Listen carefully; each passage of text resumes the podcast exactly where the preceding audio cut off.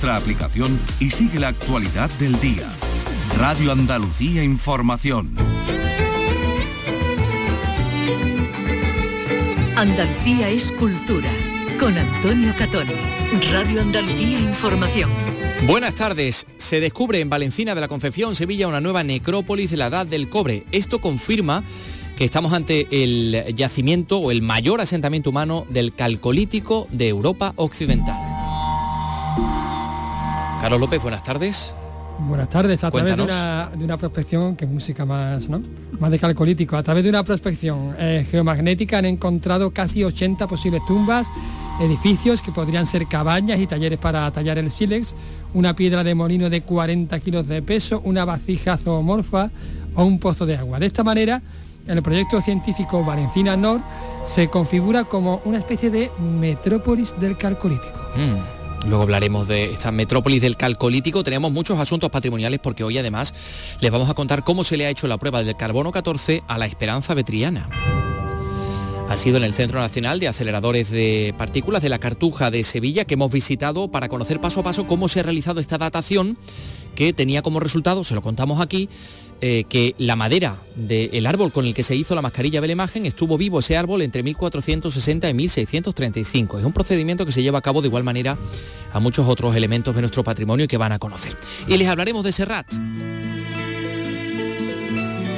Doctor honoris causa por la Universidad Autónoma de Barcelona. Vicky Román, buenas tardes. Buenas tardes. Serrat ha expresado que no tenía ninguna pretensión de dar una clase magistral allí en el Paraninfo y su reconocimiento ha sido a la limón con el de María del Mar Bonet. Por eso el cantautor la ha invitado a cantar a dúo al estilo Pimpinela, como le ha dicho en un tono muy cariñoso. sin patrón y sin bandera. Y más cosas. La bailaora Eva Buena abre el próximo 8 de marzo, este miércoles, el ciclo flamenco del Teatro Sojo CaixaBank de Málaga con el espectáculo Yerba Buena, montaje, donde va a estar acompañada de otro bailador y cinco músicos. Y nuestro querido eh, Jesús Vigorra nos va a hablar de su paisano Tomás Muñoz, el productor musical de prestigio internacional recientemente fallecido, que mm, ha legado a un asilo del pueblo de Villanueva de Córdoba un millón de dólares, nada más y nada menos. Comenzamos con la realización de Miguel Alba y la producción de Ray Angosto.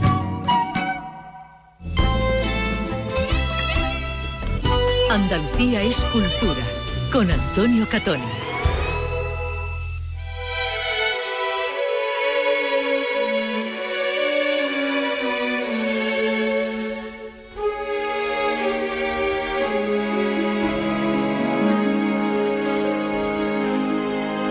Una cama musical para internarnos en los misterios del calcolítico, Para viajar al pasado, una calcomúsica. una calcomúsica. Qué bonito. Porque, bueno, ya hemos hablado en este programa en muchas ocasiones del yacimiento de la Edad del Cobre de Valencina de la Concepción, provincia de Sevilla, muy cerquita de la, de la capital. bueno, Vicky Román, que Yo estaba allí en los yacimientos en el- donde están te trabajando. has Tomás criado allí, tú has echado los dientes en Valencina de la. Concepción. He estado con él varias veces. Bueno, pues eh, está en la cornisa del Aljarafe, es un yacimiento donde se han descubierto huevos de avestruz o materiales realizados con ámbar de Oriente Próximo o marfil de elefante africano, incluso asiático. Estamos hablando de una auténtica metrópolis de la his- prehistoria y ahora un nuevo descubrimiento. Es- Estamos hablando de un, de un descubrimiento que confirma que estamos ante el mayor asentamiento humano del Calcolítico eh, de toda Europa Occidental. Eh, eh, estamos hablando de una necrópolis muy grande, de fosos, de cabañas, de no sé, de un montón de cosas, ¿no, Carlos? A de ver. un montón de cosas, efectivamente. Es parte del proyecto científico Valencina Nord, que investiga la zona desde 2014. Está promovido por la Universidad Alemana de Würzburg, efectivamente, y la de Autónoma de Madrid.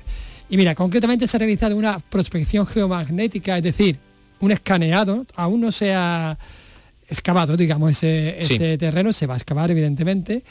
Pero bueno, ese escaneado eh, sobre 40 hectáreas eh, al norte del yacimiento situado entre las localidades de Valencina y Castilleja de Guzmán, por eso se llama el proyecto Valencina Norte, Valencina Norte, ha revelado la existencia de una necrópolis con una nueva necrópolis a la que ya existía, con otras 80 tumbas, otras dos líneas de fosos, un nuevo recinto circular pequeño de unos 120 metros de diámetro. Es decir, una muralla, eh, cabañas, posibles factorías para la talla de siles e incluso una piedra de molino completa de 60 centímetros de largo y 40 kilos de peso. Ajá. Además de una vasija con forma de pájaro que está decorada, por cierto, con pintura eh, en forma de zigzag, que eso yo no sé cómo se puede... Es que eso te va a decir, vamos, pero- a- a nivel, el, el nivel Sí, sí. al que llega la prospección Sí, sí, sí. geomagnética. Puede Pero ver bueno, eso es lo que nos dice ¿no? la, la nota. Le- Bueno, es la vamos a zona tener donde está el dolmen, ¿no? Eh, en- más más, la para, dolmen más para, para Santiponce, por Sí, sí. entendernos más para el Alejaraje. para la más hacia. Santiponce, bien, bien, bien. Eh, bueno, también eh, un pozo de agua con un metro de un metro de ancho y cinco de profundidad, que eso Ujú. también lo, lo dice este, este escaneado, ¿no? Estos hallazgos ya, bueno, se unen, Carlos, a lo que ya conocíamos, ¿no? A los que ya conocíamos. Que- ahí hay dos recintos algunos, concéntricos grandes, espacios fortificados al exterior, fosos, cabañas, los en fin. materiales así exóticos, como, como decimos. Mm. Eh, los dólmenes, por supuesto. Claro. Eh, bueno, pues vienen a, a confirmar esta, la importancia de este yacimiento, sobre todo para el responsable, lo, lo comentabas tú antes, Vicky, de la investigación, el arqueólogo Thomas Schumacher, con el que vamos a hablar eh, próximamente, porque yo también quiero ir a que me que un poco, Sí. a ver cómo se sabe esto, dónde está, ¿no? Eh, el lugar central dice, ¿no? Que es el- estamos ante el lugar central eh, para el Bajo Guadalquivir de esta época, del Calcolítico. O sea, que Es era como un espacio- centro, mm, eh, digamos, un, un centro, un núcleo de población núcleo, eh, el Nueva que York de la actuaba como el centro, el Nueva York de la época en el, Nueva Bajo Guadalquivir. para- para- Sí, claro, es que ellos llevan varios años ya haciendo excavaciones en distintos yacimientos, En distintos que, a los que vuelven en campañas sucesivas, ¿no? Que lo están Claro, llevando a es cabo. que- es y que esto es lo que está dando pie a pensar es que esta zona ahí hay una gran del, ciudad. del Dolmen, pues ¿a cuánto puede estar? A dos kilómetros y medio. Es que estamos hablando, estamos hablando de, De una la ciudad muy Bronce, de Una grande. ciudad muy, Muy, muy grande, grande. Con un puerto. Ojo, Sí, porque llegaba al mar. porque llegaba al mar, claro. Eh, pues sería eh, una ciudad muy grande con un espacio ritual al mismo tiempo, un centro de producción al mismo tiempo y una puerta de entrada para productos y materias y materiales exóticos. Bien. Y tú me dirías, cronología, Carlos. Bueno, Cronología, Carlos, por favor. Bueno, pues no yo, el equipo de investigadores que para eso está investigando. Equipo de investigación. de investigación, eh, pues fija a mediados del cuarto milenio, antes de nuestra era, el comienzo de este asentamiento. La gente empezó a llegar entonces, ¿no? Eh, se construyeron, pues entonces el primer recinto de fosos a finales de dicho milenio y después eh, sigue creciendo esta población y se habría deparado la excavación de, de nuevos fosos, pues delimitadores, es decir, la, la gente se sigue asentando y hacen eh, murallas alrededor para protegerse, ¿no? hasta alcanzar el- su apogeo en torno a los años 2850 o, y, y 2600 antes de nuestra de nuestra era. Ryan Gosto seguro que sabe algo de eso ya Al respecto, sí. al respecto. Y eh, la extensión, hablábamos, ¿no? La extensión, unas 200 hectáreas de superficie. Claro, Es que estamos hablando de una ciudad muy grande. Sí. ¿eh? Sí, 200 sí, sí, sí. Ahí lo de que estaban diciendo. Mm, Claro, no sé claro, yo. ahí- sí, sí, es que hay gente claro, que ha, que- que ha que apuntado ya- a la famosa Atlántida Mm. por la- los, cintro- los círculos concéntricos y Céntrico, tal, decía, porque responde a algunas de, De las Platón, definiciones ¿no? que hubo en su tiempo. Es, Eh, eh, la verdad, apasionante todo este tema. ¿eh? Vamos no, a intentar eh. acercarnos allí un día. Eh, Voy a extraer, a extraer ahora mismo el compromiso público de Carlos López. De que Por supuesto. buscar a- de Doy que mi te- palabra. Te, enviamos Ante- como, ante como emisario de Andalucía Escultura a, a esta necrópolis, a esta Espero, ciudad. espero, espero no terminar como el emisario de 300, también te lo digo. No, no, no, seguro que no. Eh, gracias, Carlos López. Oye, dentro de nada vamos a, mm, a, mm, a conocer todo porque hemos realizado una visita al Centro Nacional de Aceleradores en la isla de la Cartuja, está muy cerquita del pabellón de Andalucía, donde estamos en estos momentos para conocer cómo se ha llevado a cabo la datación mediante carbono 14 de la Esperanza Betriana. Así que yo creo que les va a encantar. Va a ser, como digo, dentro de nada. Son las 3 y 9 minutos. Poetas andaluces. Escucha el homenaje a la literatura de nuestra tierra. Siente el orgullo de ser andaluz descubriendo la obra de nuestros poetas con Rogelio Reyes Cano y Antonio García Barbeito. Poetas andaluces. Los lunes desde las 11 de la noche. Radio Andalucía Información. Andalucía es cultura. Con Antonio Catoni.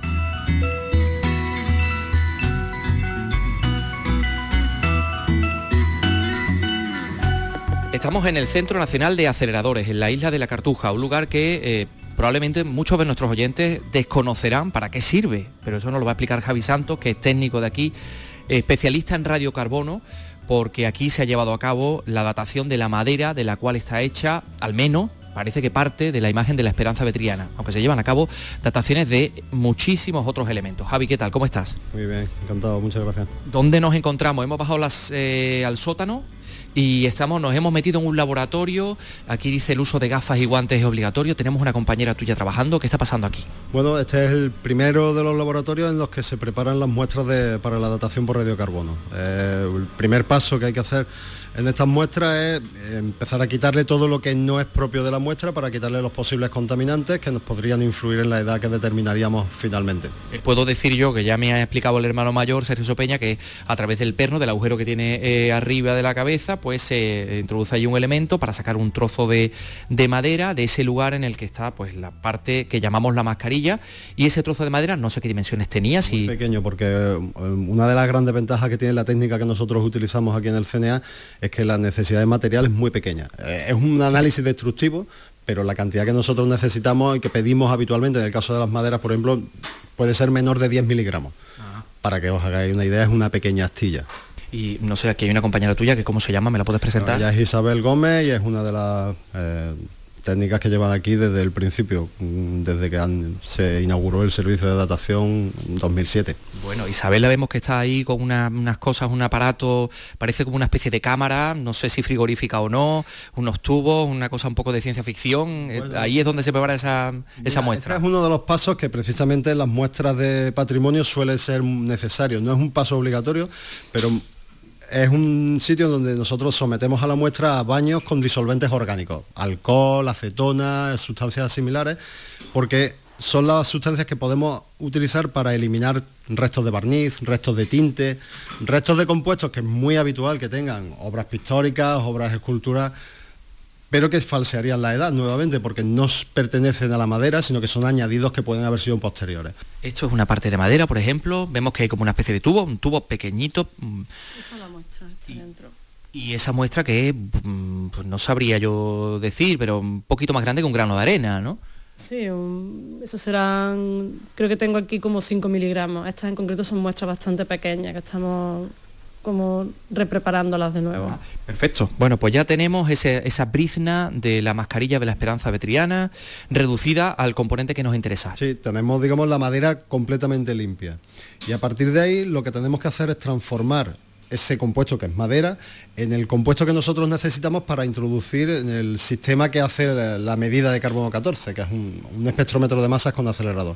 En ese sistema nosotros tenemos que convertir el, previamente el material que queremos datar en grafito, porque es el material, el tipo de material con el que funciona la máquina. De modo que eso lo tenemos que hacer en un segundo laboratorio donde llevamos a cabo ese proceso. Bueno, pues nos llevas para allá, Javi. Perfecto.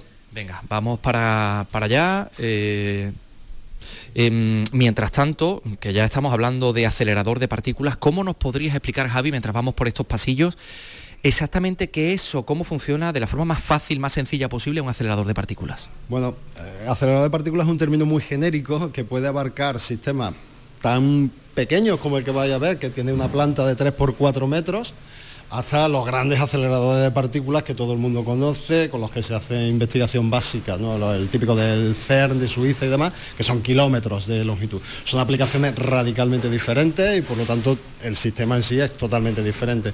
Un acelerador de partículas al final es una especie de pila que genera una diferencia de potencial, un voltaje, y las partículas cuando están cargadas y ven voltajes se mueven con eso conseguimos darle a las partículas energía y que se muevan más rápido. Esa es la idea de un acelerador de partículas, conseguir que unas ciertas partículas se muevan más rápido. ¿Por qué? Porque con eso conseguimos luego separarlas, estudiar ciertas propiedades de ellas o la aplicación que tengamos que hacer. En el caso del carbono 14, ese acelerador de partículas nos permite poder distinguir el carbono 14 de otras partículas que no son carbono 14 y que si no nos falsearían la cantidad de carbono 14 que tiene la muestra y por lo tanto no tendríamos la edad correspondiente.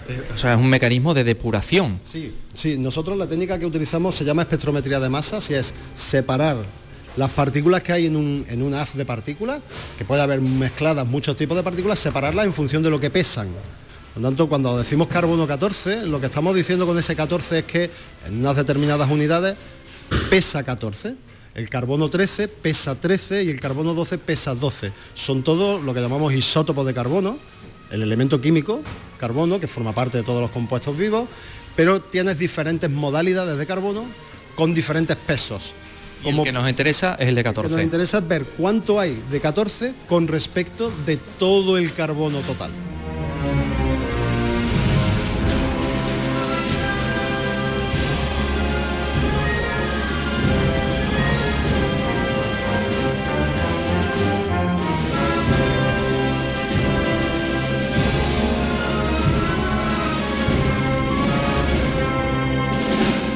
Sí, bueno, y ahora de esta manera hemos llegado al laboratorio de radiocarbono 2, el área de grafitización. ¿Está, está abierto? ¿Podemos entrar? Podemos Vamos a ver. Que yo entre aquí se me queden pegados los pies, ¿tiene algún sentido? Es por, inte- por quitar un poco de suciedad de los zapatos. Ajá, vaya, porque aquí tiene que estar todo muy limpio.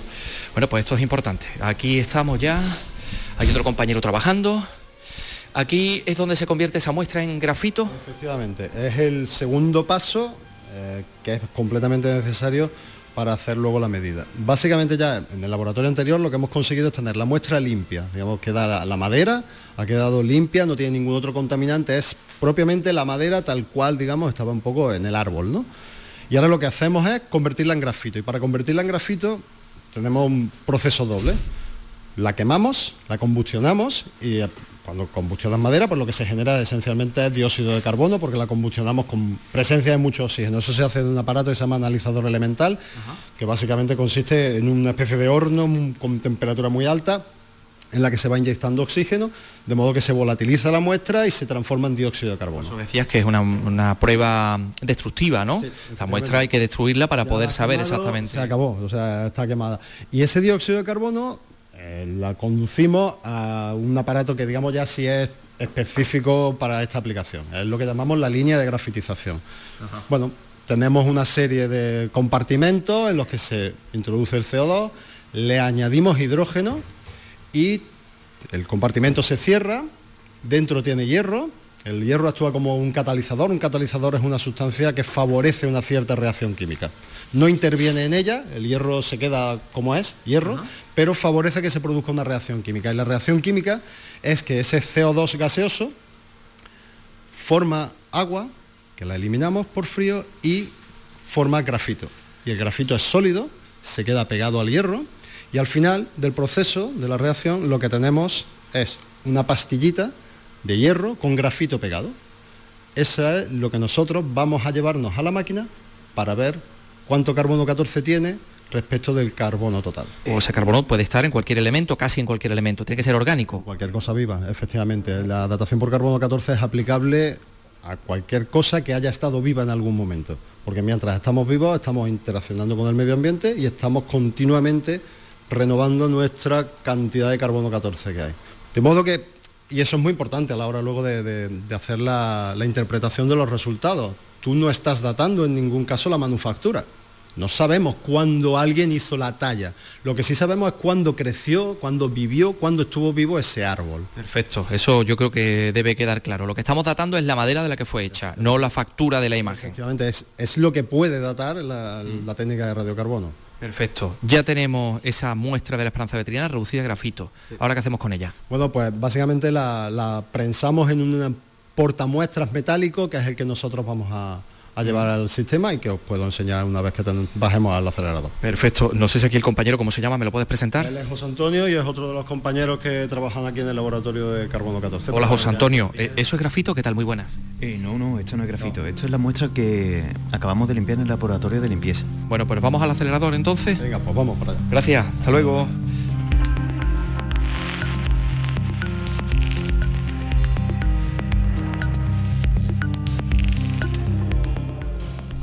Y hemos bajado por esta escalera eh, hasta esta zona en la que nos encontramos la sala de control Micadas, que es una zona vigilada, riesgo de radiación externa, será la sala con llave, atención, campo electromagnético. Bueno, aquí hay una serie de medidas de seguridad que hay que tomar y que vosotros, que, mm, supongo que vosotros como trabajadores también tenéis que tomar. Son medidas de seguridad muy hiperprotectoras, lo cual el riesgo real de tener problemas no, no existe. Pues vamos a entrar. Bueno, eh, esta es la sala donde tenemos el, el acelerador, el sistema de espectrometría de masas con acelerador. Tenemos una sala que es la sala de control, desde la cual se, se maneja todo. Y tenemos Que hay la sala del- una luz verde, una luz roja, esto parece los estudios de la radio. Sí, sí, de- de lo que te indica esencialmente si el sistema está encendido o, o no lo está. O no lo está. Y una- un botón de emergencia. Bueno, pues ahora entramos donde está el acelerador de partículas del carbono 14, en el que se llevan a cabo estas, estas dataciones. Y podemos decir que, bueno, pues tiene una forma como, como una J, ¿no? Parece una, una J. Casi, casi un círculo cerrado, ¿no? Abierto solo un poquito, de, digamos que es la- el recorrido que siguen las partículas mientras nosotros las vamos filtrando. Bien. ¿no? ¿Y por dónde se introducen las partículas? Las muestras están en un portacátodo, en lo que llamamos un, es un portamuestras metálico en el cual va la muestra prensada y se introduce al inicio del sistema en lo que llamamos la, fuente de iones. Ahí lo que estamos haciendo es bombardear la muestra de grafito para extraer las partículas y empezar a moverlas. Empezamos a hacer que, que se muevan y que empiecen a viajar. Y la idea fundamental es separar todos los componentes de esas partículas y, e ir eliminando todo lo que no pese 14. En el caso concreto de la esperanza vetriana, el dato que lo tengo yo aquí, el dato que os da este estudio es que el anillo de la madera con la que fue hecha esa muestra extraída está datado o estuvo vivo interaccionando con el ambiente entre 1460 y 1635. Pongamos, por ejemplo, esta, mm, est- esta muestra en concreto para que nos explique de qué manera la relación entre el carbono 14, el que pesa 14, eh, con el resto de carbono que existe en esa muestra es determinante para vosotros para dar esta fecha o cualquier otra, la- las fechas que se trate. Esencialmente lo que ocurre que cuando los organismos están vivos van interaccionando con el medio ambiente y como el carbono 14 se genera en la atmósfera, pues tienen una cantidad de carbono 14 que es equivalente a la que había en la atmósfera en ese momento en el que ellos estaban vivos. En el momento en el que un organismo muere, ya evidentemente no interacciona con el medio ambiente y el carbono 14 empieza a desaparecer. Empieza a desaparecer porque es un elemento radiactivo. Y cada 5.730 años desaparece la mitad de lo que tenía. Nosotros sabemos cómo evoluciona esa población de, carbono 14. Es una ley conocida, lo- los elementos radiactivos decaen, desaparecen de una forma determinada y eso nosotros lo podemos aprovechar como un reloj, porque sabemos cuál es su comportamiento. De modo que si determinamos hoy cuánto carbono 14 le queda, podemos tirar hacia atrás para ver cuánto ha pasado desde que tenía una concentración inicial. Hay una cosa bastante interesante que desde 1635 hasta 1950 esta máquina, este procedimiento no sería capaz de establecer una horquilla más pequeña. Sí, el, propio sistema de datación por radiocarbono es independiente de que la cantidad de carbono 14 la determinemos con este sistema o con cualquier otro sistema. Eso se debe a cómo ha ido variando la concentración de carbono 14 atmosférico. El carbono 14 se genera básicamente porque partículas que vienen del espacio exterior interaccionan con las capas altas de la atmósfera. Chocan contra el nitrógeno, que es el componente fundamental de- del aire, de la atmósfera, y el nitrógeno se transforma en carbono 14. Luego ese carbono 14 se oxida, genera dióxido de carbono y ya tenemos el ciclo del dióxido de carbono. Bueno, la cantidad de partículas que van llegando a la atmósfera es una cosa que es variable y que depende de muchos factores de la cantidad de partículas que haya en ese momento generándose en el sistema solar, del campo magnético terrestre, del campo magnético solar. En definitiva, la concentración de carbono 14 atmosférico en cada momento de la historia ha sido muy variable. Y eso nos lleva a que haya situaciones en las que no podamos distinguir determinadas fechas o salgan rangos de edades quizás más amplios de lo que nos gustaría. Pero no podemos evitarlo. Cuestión puramente intrínseca al método de datación por carbono 14, independientemente de cómo hagamos nosotros el experimento para ver cuánto carbono 14 hay. Bien, perfecto. No sé si este ruido que estamos escuchando es del aire acondicionado. Son las bombas de vacío, es un sistema Ah, que ¿esta tiene de que aquí? estar en vacío porque date cuenta de que tienes que ir viajando un haz de partículas. Hay muy pocas, o sea, son partículas sueltas, son átomos sueltos que van viajando. Eso tiene que estar en vacío porque si no chocaría contra el gas y no llegarían al, al detector final, que es ¿Esta de donde aquí? contamos la cantidad de carbono 14 que hay. Digamos que una vez que la- el haz ha llegado a este detector, aquí solo hay carbono 14. Cada partícula de carbono 14 que llega aquí genera una pequeña señal eléctrica que todo un sistema electrónico es capaz de eh, analizar y decirte, ha llegado uno, ha llegado otro, ha llegado. Y así los vamos contando. Bueno, así lo va contando el sistema, ¿no? Con eso sabemos cuánto carbono 14 hay en relación a todo el carbono que tiene la muestra. Y es muy poco. Eh, los números son muy, muy pequeños. Es una técnica que llamamos ultrasensible. Porque nosotros, que ahora mismo estamos vivos, tenemos aproximadamente un átomo de carbono 14 por cada billón, 12 ceros, por cada billón de átomos de carbono. Si tienes que encontrar uno entre un billón de átomos. Porque de aquí de nosotros lo que hemos preparado en la madera es el carbono total. La madera tiene carbono en general. Solo uno de cada billón es carbono 14. Y el sistema tiene que ser capaz de identificar ese uno entre un billón en muestras modernas. En muestras que tengan 30.000, 40.000 años, puede llegar a ser incluso mil veces menos esa cantidad. Por lo tanto, la potencia, muy sensible, la máquina sí, muy, muy sensible. Bueno, pues aquí es donde se han llevado a cabo todas estas pruebas en este acelerador de partículas de datación por carbono 14 en el Centro Nacional de Aceleradores. Javi Santos, muchísimas gracias. Gracias a vosotros.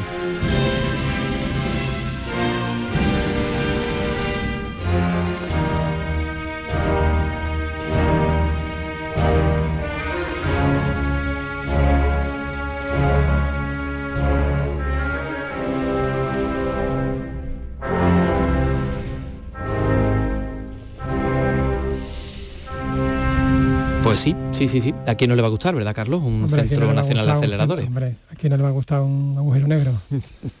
Eh, Madre mía, de verdad, ¿eh? Siempre tiene que salir por petenera. Bueno, pues querido Carlos López, vamos a hablar de otros dos aspectos eh, eh, patrimoniales. En primer lugar, Fajalauza. Fajalauza, la cerámica propia Cerámica, de, sí, de sí. Granada, esos tonos verdes maravillosos, blancos, en fin.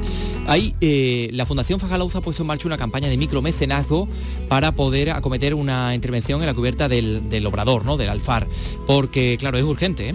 Eh, estamos hablando de un edificio del Albaicín simbólico, ¿no? Representativo, de- identitario para todos los, los porque alberga el único horno hispano-árabe que queda en la ciudad de Granada. Jorge Muñoz nos lo cuenta con más detalle. Aunque no hay documentos que lo atestiguen, la fábrica tiene al menos 200 años y la familia Morales lleva haciendo piezas desde hace al menos 14 generaciones. En la actualidad, estas instalaciones atraviesan una situación dramática de conservación.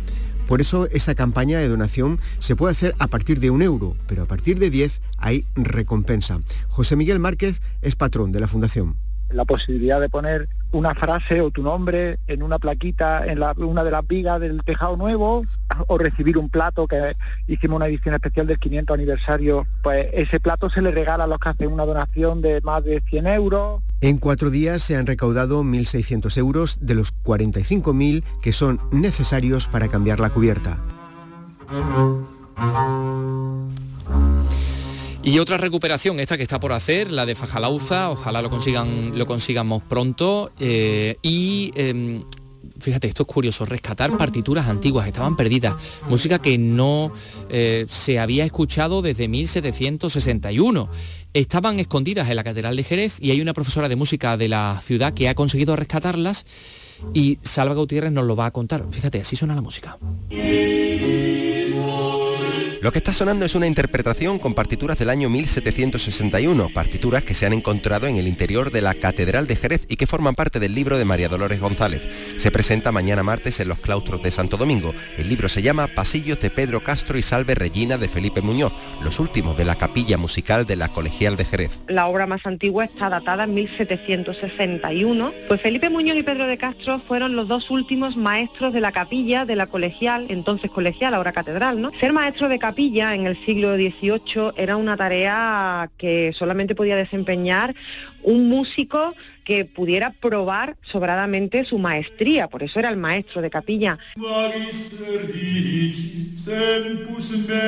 La presentación de este libro supone la apertura del décimo ciclo de música antigua. Gracias, eh, Salva Gutiérrez. Enseguida vamos a hablar de Tomás Muñoz, eh, andaluz, primer director de CBS España, que ha eh, fallecido y que ha donado a su pueblo, Villanueva de Córdoba, una importante cantidad, de dinero, concretamente a un, a un asilo. Vamos a hablar de, de él con alguien que además lo conocía bien. Bueno, son las 3 y 29. Portal Flamenco te lleva al Festival de Jerez. Las actuaciones sobre los escenarios, las entrevistas con los artistas, todos los espectáculos, las exposiciones.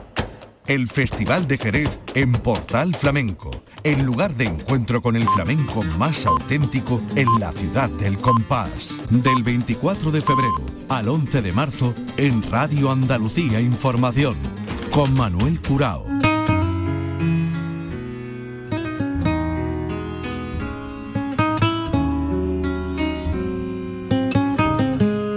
Andalucía es cultura con Antonio Catoni.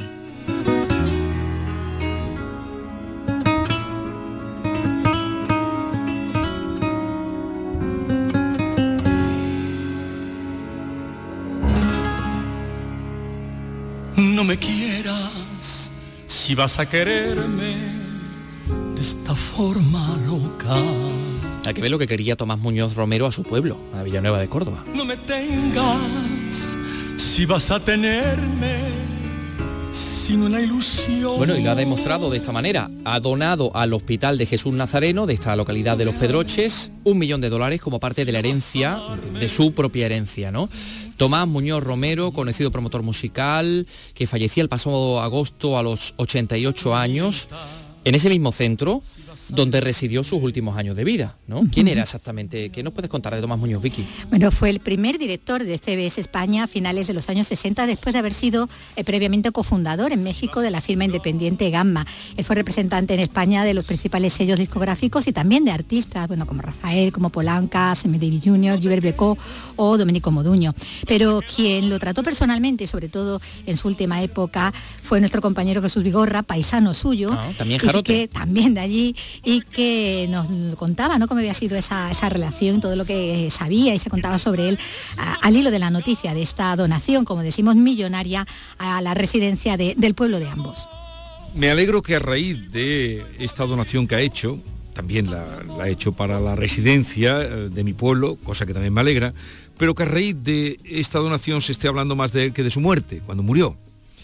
Porque él indudablemente era un personaje muy conocido y reconocido en el mundo de, la música, sobre todo en, la época de esplendor. Él fue director de la CBS para España, para toda Hispanoamérica, luego fue Sony, o sea, un tipo eh, de una proyección internacional. Eh, productor, no exactamente productor, sino eh, pues eso, eh, de la casa de disco que daba amparo y que daba proyectos a los grandísimos artistas, Julio Iglesias o, o a, Miguel Bosé o Gloria Estefan o Donato y Estefano. La idea de la misa campesina era, fue idea suya porque él tenía una vinculación con el tema mm, religioso, él estudió en los salesianos de Úbeda y muy pronto se fue del pueblo y no volvió. Él volvía el día de Nochebuena a comer con su madre. Y en el pueblo era un personaje, yo lo recuerdo, un personaje que se distinguía porque era alto, porque vestía de otra manera. Él venía a la Nochebuena, cogía mm, una borrachera con su sobrino, porque decía que el vino le sentaba mal y ya no volvía. Porque yo lo traté ya en la época secular, en la época Ya final. mayor, ¿no? Ya mayor, ya mayor. Y tuve trato con él. Entonces él, cuando vio que la cabeza tenía problemas, porque esto me lo contó, él, cuando tuve trato con él, él buscó los mejores médicos para el tema de, de- del Alzheimer, que sabía que le iba, eh, que le estaba produciendo ya mm, y se cabreaba, ¿no? Cuando no recordaba.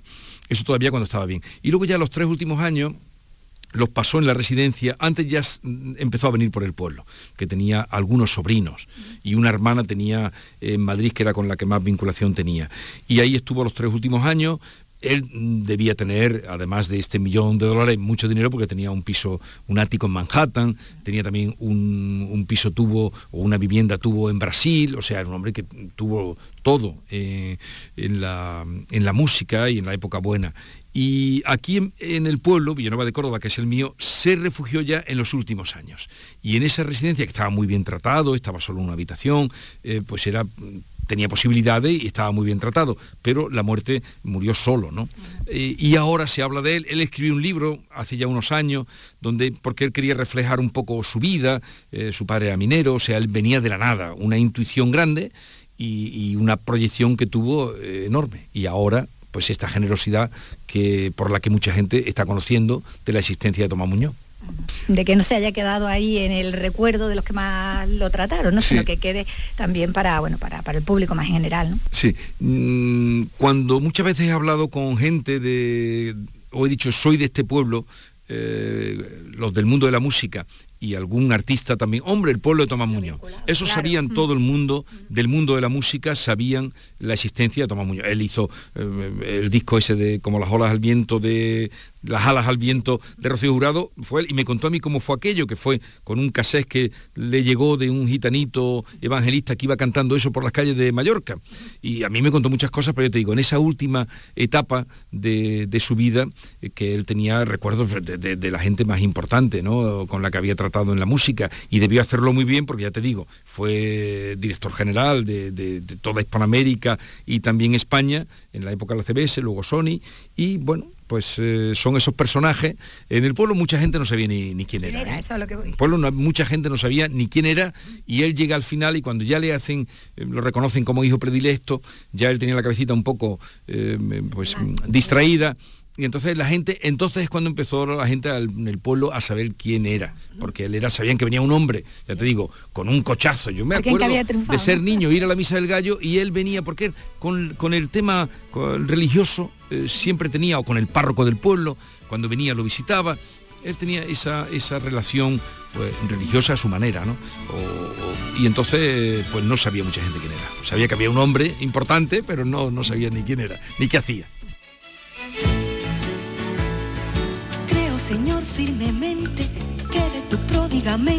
Todo este mundo nació, que de tu mano de artista, de pintor primitivista, la belleza floreció, las estrellas y la luna, las casitas, las lagunas, los barquitos navegando sobre el río rumbo al mar, los inmensos cafetales, los blancos algodonales y los bosques mutilados por el hacha criminal. Yo creo que esto no lo sabemos todos, ¿no? La misa campesina, pues eh, obra de Tomás Muñoz. Aquí está el Saba Baeza cantando este credo campesino, ¿no?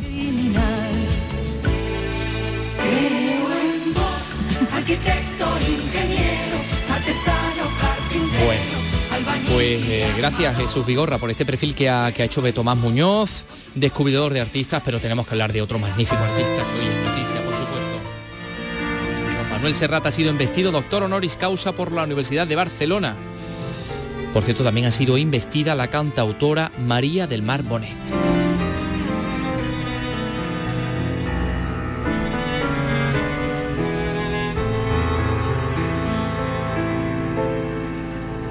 Los recuerdos suelen contarte mentiras, se amoldan al viento amañan la historia. Por aquí se encogen, por allá se estiran, se tiñen de gloria, se bañan en lodo se endulzan, se amargan. Queda cosa hablar. ¿Verdad? Interrumpida. Es que, este señor, es que este señor la clava cada vez que hable de esa boca. Bueno, lo ha eh, hecho y ha cantado, ¿eh? Serrat y Bonet, sí, por cierto, ambos eran amigos, ¿no? amigos del alma, dicen, ¿no? Desde el comienzo de sus carreras, ya eh, en los años 60. Y los dos han reflexionado en sus discursos sobre el oficio que, tanto les une. Hacer canciones ha sido su vida durante décadas, dedicados a elevar, a elevar la música popular hasta llevarla así, bueno, pues a, al templo del conocimiento, ¿no? Ahí al, paraninfo de, la universidad, donde con toga y birrete Serra recordaba su tiempo de estudiante en la misma institución y a sus profesores de ciencias, a los que dedicaba una canción al término de, su discurso de, investidura. Lo escuchamos. Us he dit que vaig ser alumne d'aquesta casa, vaig passar tres anys a la, a la Facultat de Ciències, jo tinc molts records, ja els he dit, y espero que la universitat no tingui mals records de mi. Creo que eso lo entendemos todos, ¿no? Els professors. Hola, los profesores. Són els que van I ara canta. Eh, sembrar en mi la llavor de l'ecologia. Fa d'això més de 50 anys. Fruit d'aquesta llavor vaig escriure aquesta cançó.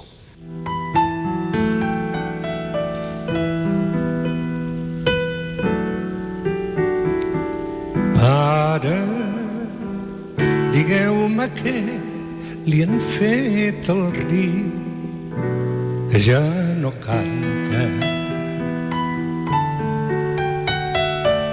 Rellisca com un pa mort sota un pa d'escuma blanca. Mare, el riu ja no és el riu. Pare, abans que torni l'estiu, amagui tot el que és viu.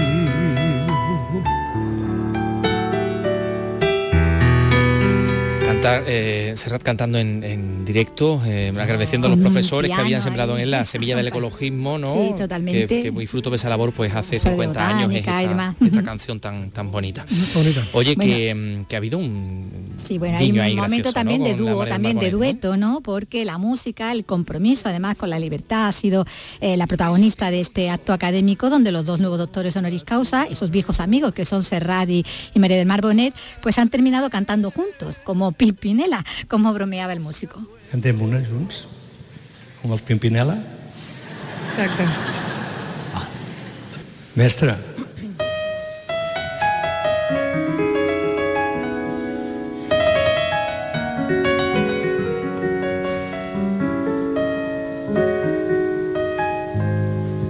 Jo tinc un amor petit i llamine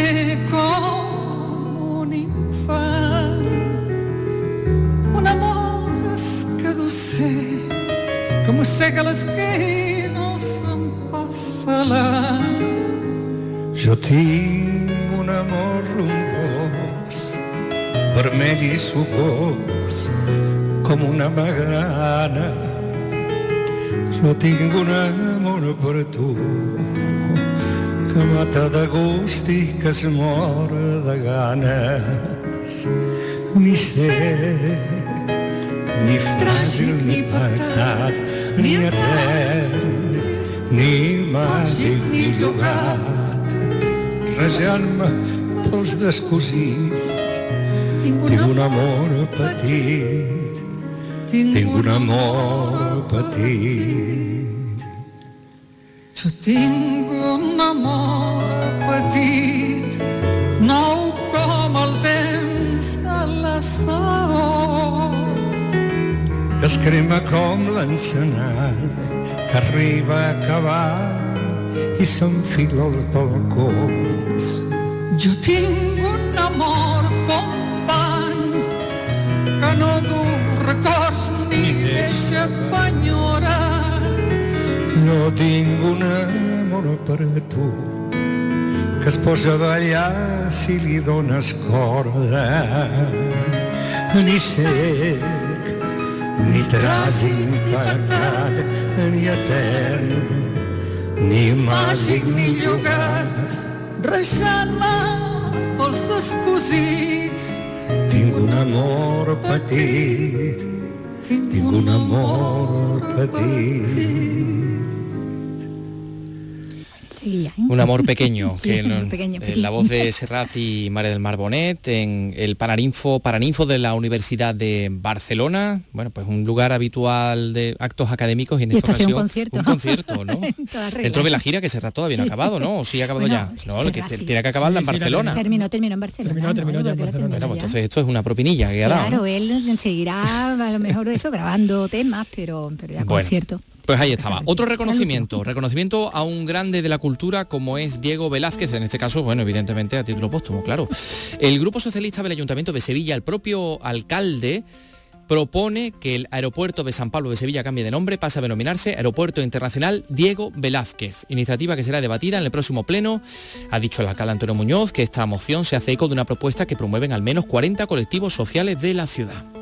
Un proyecto de los ciudadanos de muchísimas asociaciones en la ciudad de Sevilla y es que el aeropuerto se acabe denominando con motivo del cuarto centenario eh, Diego de Velázquez. Por tanto, me parece importantísimo que el, que el Pleno se pronuncie para, en función del mismo, elevar la propuesta a ENA, dependiente del, del Ministerio, en, un- en una buena parte, para ver si, si es viable o no.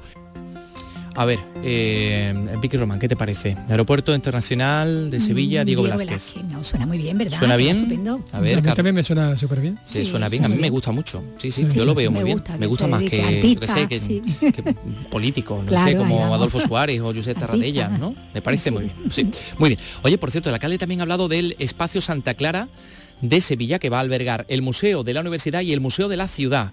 El Ayuntamiento y la Espalense han firmado hoy un convenio de cesión de los terrenos del antiguo Colegio Cervantes que ocupan unos 2.600 metros cuadrados dentro del antiguo convento.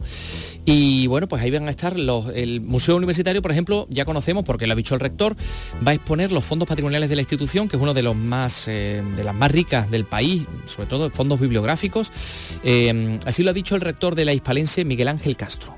Nables como la Biblia de Gutenberg, de las pocas Biblias que quedan de Gutenberg, un herbario donde tenemos las plantas que vinieron de la expedición de Ulloa, instrumentos científicos de incalculable valor, cuadros de Pizarro, de Pacheco, en definitiva, pasear por ellas va a ser conocer la historia de nuestra universidad y por tanto también de la ciudad.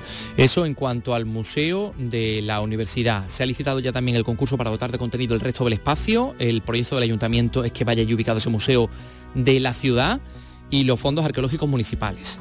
El alcalde ha dicho que el uso cultural de Santa Clara está al 100% en dos años. Bueno, eso ha dicho. Eh, enseguida vamos a escuchar a Eva Yerbabuena, que, que, bueno, que tiene mucho que, que contarnos porque va a actuar el próximo 8 de marzo en el ciclo flamenco del Teatro Sojo CaixaBank de Málaga. 3 y 46. Andalucía es cultura. Con Antonio Catoni.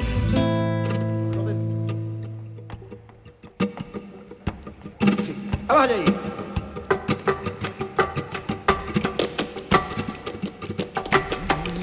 Efectivamente, la bailadora granadina, Eva Yerbabuena, en el Teatro Sojo, eh, con ese espectáculo Yerbabuena. Eh, ¿Exactamente de qué va, Carlos, el espectáculo?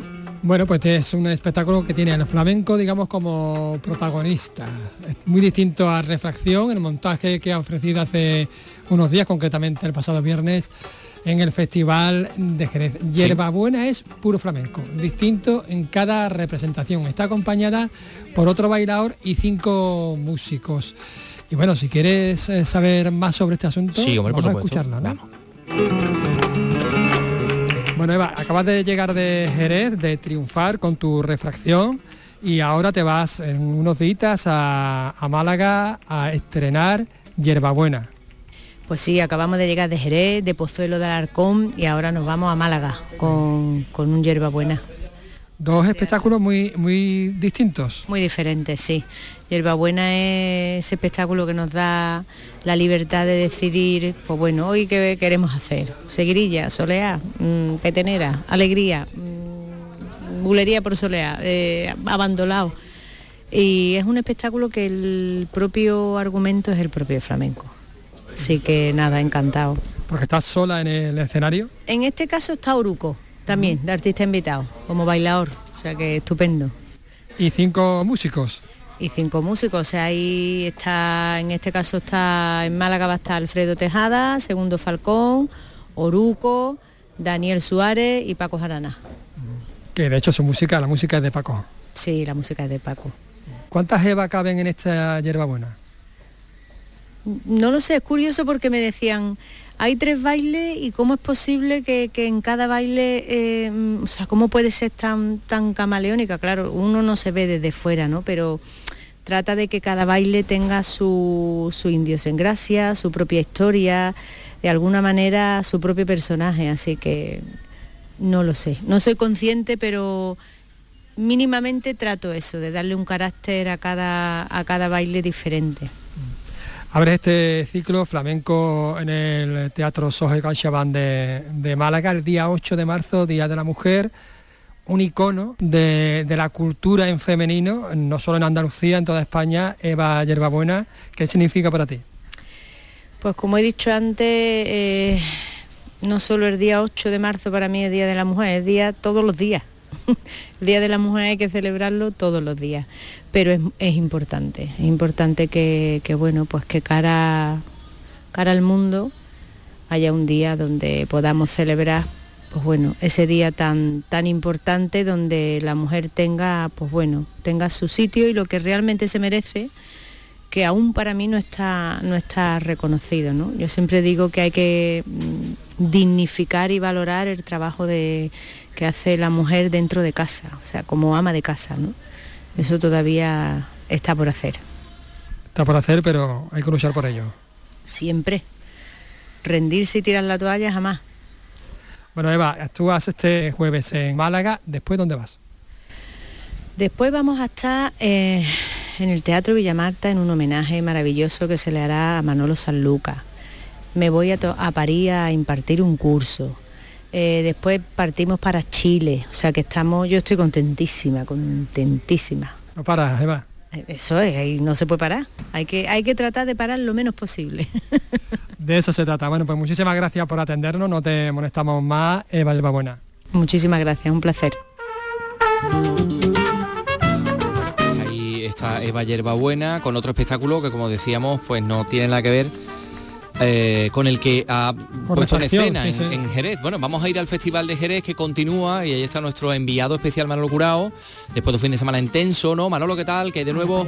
Saludos cordiales Muy buenas. desde Jerez. Después de un denso fin de semana con dos de los platos fuertes en el Teatro Villamarta, María Pajés el sábado y antes el viernes Eva la Yerbabuena, aparte de La Macanita de Olga Pericé, de eh, Canito y de José Valencia, tenemos la oportunidad hoy de asistir al Teatro Villa Marta a partir de las ocho y media con María José Franco, espectáculo de baile, y un curioso espectáculo a las 6.30 en la sala La Compañía titulado El Payo, el Guiri y el Gitano.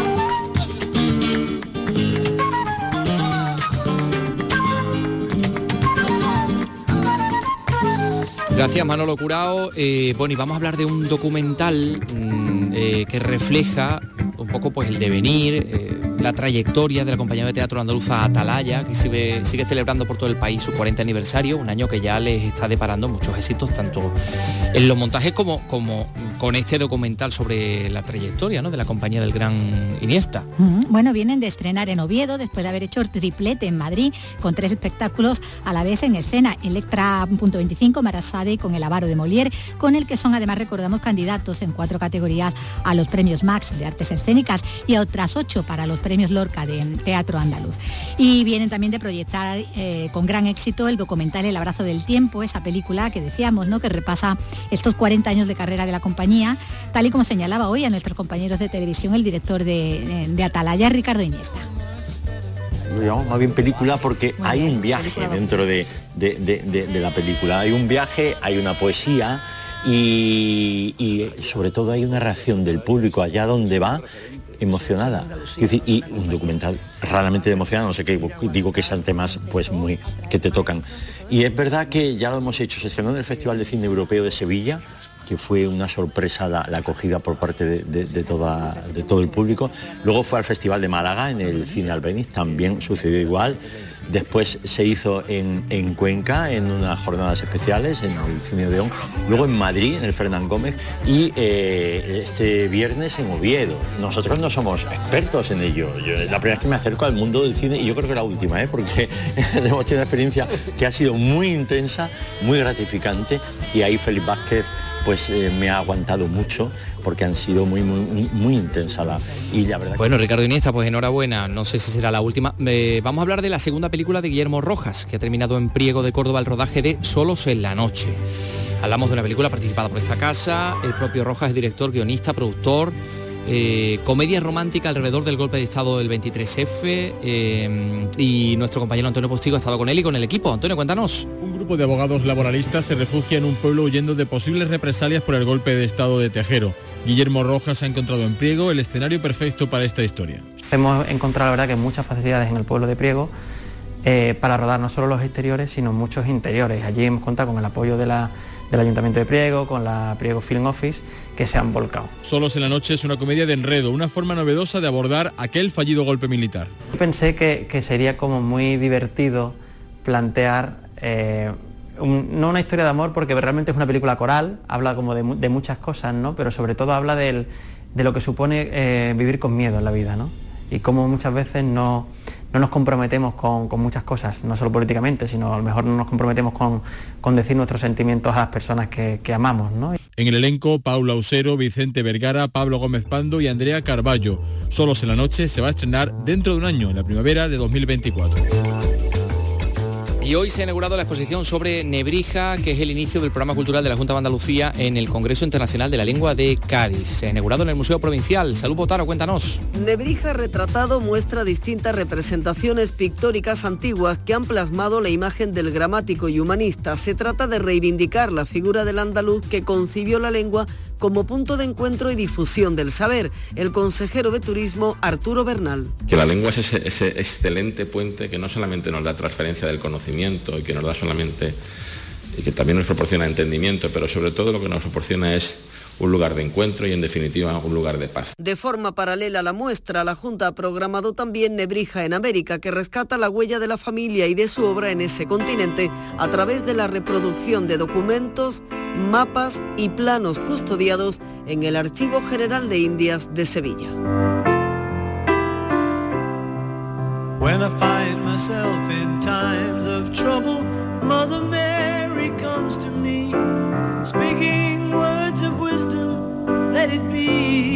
Sí, y hoy tenemos dos, efemérides musicales. Por un lado, tal día como hoy, en 1970, es decir, hace 53 años, eh, los Beatles publicaban el álbum Let It Be, en el cual estaba incluido la canción, evidentemente, que daba título al álbum, esta maravilla.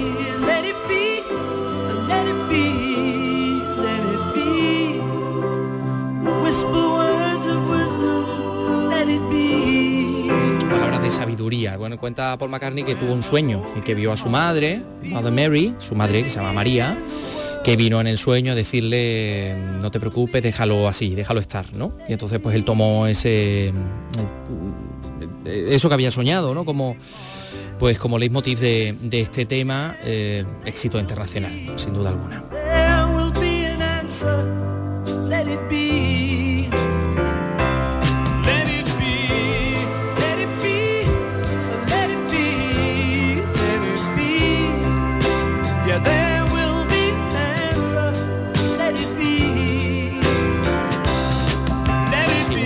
Canción que además mm, da como mucha mm, yo lo definiría como cosica, ¿no? Porque mm, el último álbum de los Beatles ya se separaban, ya, en fin. Eh, fue el último publicado, pero no el último grabado. Pero es que nos vamos a ir con otra efemérides porque hoy cumple 81 años Francisco López Cepero García, Paco Cepero, guitarrista flamenco, barrio de San Miguel de Jerez de la Frontera, que ha compuesto para grandes como Lebrijano, Rocío Jurado, Chiquetete, Julio Iglesias, Manolo Escobar, Lucía o Rosa Morena. Esto es Barrio de Santa María.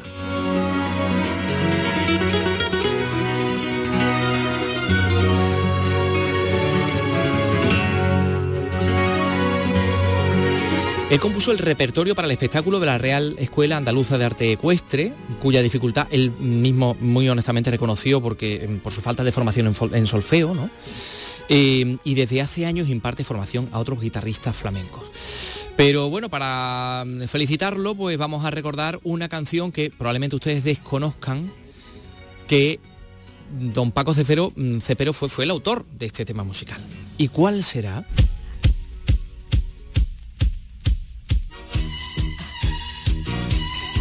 Eurovisión.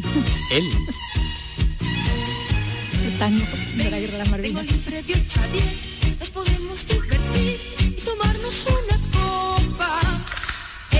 pues sí, representó a España en el Festival de Eurovisión del año 1982, efectivamente marcado por la Guerra de las Malvinas, sí, interpretado por la cantante trianera Lucía, que quedó en el décimo lugar. Fíjate. Él.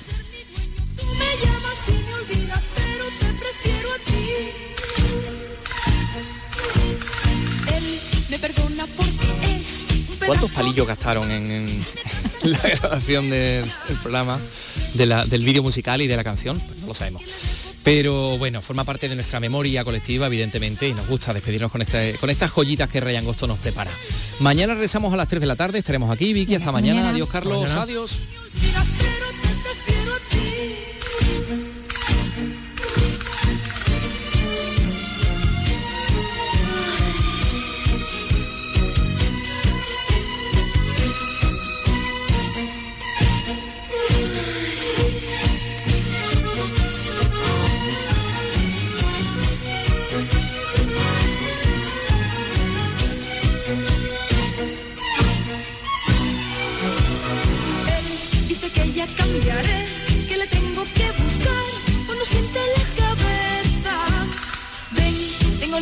you trust me?